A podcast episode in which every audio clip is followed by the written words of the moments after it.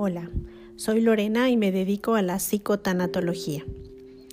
Hay ocasiones en las que imaginamos cómo queremos que sea nuestra muerte y nuestro funeral.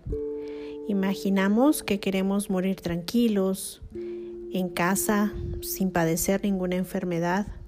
Incluso sé que personas quiero que vayan a mi funeral y a quienes definitivamente no quiero ahí.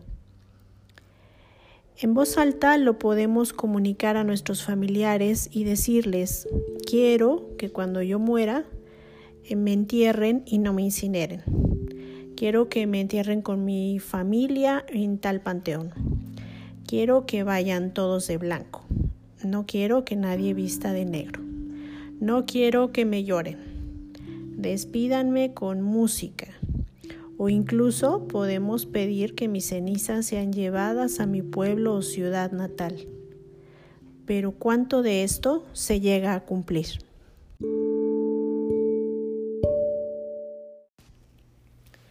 En la imaginación pueden cumplirse los sueños y peticiones al 100% porque lo estamos creando.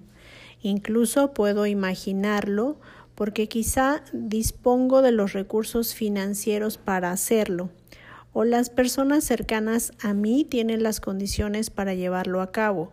Sin embargo, los invito a que realicen este ejercicio y piensen cuáles son sus deseos actuales para cuando ustedes mueran. Al cabo de un tiempo lo vuelvan a repetir y estoy segura de que sus deseos se habrán modificado, si no en su totalidad, sí en un porcentaje considerable y van a irse modificando conforme pasen los años hasta llegar a ser distintos al deseo original. ¿Por qué les hablo de ello? Porque en muchas ocasiones los familiares o amigos se quedan con una carga emocional bastante grande por no poder llevar a cabo todos esos deseos que yo comuniqué y quería para mí antes de morir. En ocasiones se hace hasta lo imposible por complacer al difunto, a costa incluso de sacrificios económicos y emocionales bastante grandes.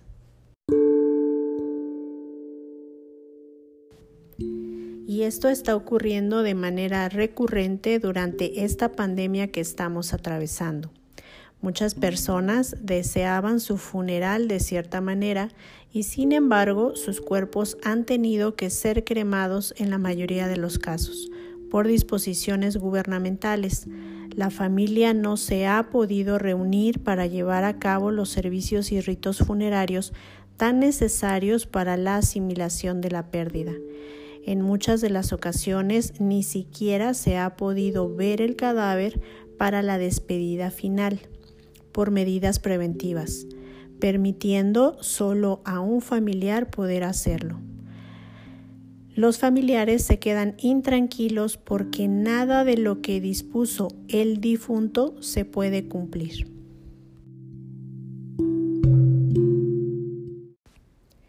Este tipo de cambios son los que nunca tomamos en cuenta y está siendo esta pandemia la que nos está trayendo conciencia de que nuestros deseos son simplemente eso, deseos, y que no tenemos control alguno sobre las situaciones externas. Por tanto, la reflexión que les invito a hacer es que se comunique a las personas más cercanas a ustedes cuáles son los recursos de los cuales ustedes disponen y que si esos recursos al momento de su muerte son suficientes para cumplir sus deseos, pues se lleven a cabo. Pero si tanto los recursos como las circunstancias de las personas a las que les fue encomendada la tarea cambian, hagan lo que ellos consideren pertinente para que se culmine de la mejor manera el proceso de los ritos funerarios y nadie se quede con sentimientos de culpa por no poder cumplir con lo acordado.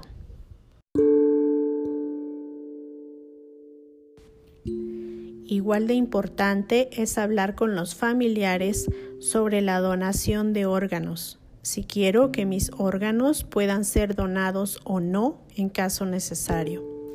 Si caigo en un estado de coma, si deseo permanecer así, por un tiempo determinado o no lo quiero. Estos son ejemplos de situaciones que pueden presentarse no solo en mí, sino en algún familiar cercano, y son situaciones en donde la familia debe tomar decisiones y en ocasiones son motivo de desconcierto y discusión acalorada por tener que tomar una decisión.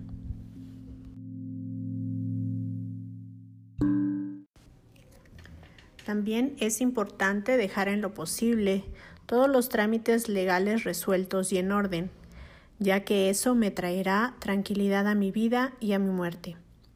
Asimismo, es importante hacer una carpeta individual por cada integrante de la familia que contenga todos los documentos importantes que se van a requerir en todo momento para realizar trámites oficiales después del fallecimiento. Estos son solo algunos ejemplos.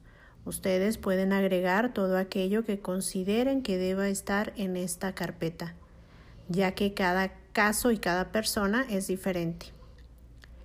Lo que debe contener esta carpeta, entre otras cosas, es el IFE o identificación personal, credenciales de trabajo si es activo o jubilado, acta de nacimiento, servicios funerarios, seguro de vida, estado de cuenta bancario, escrituras o facturas si hay bienes materiales a su nombre, testamento, etc.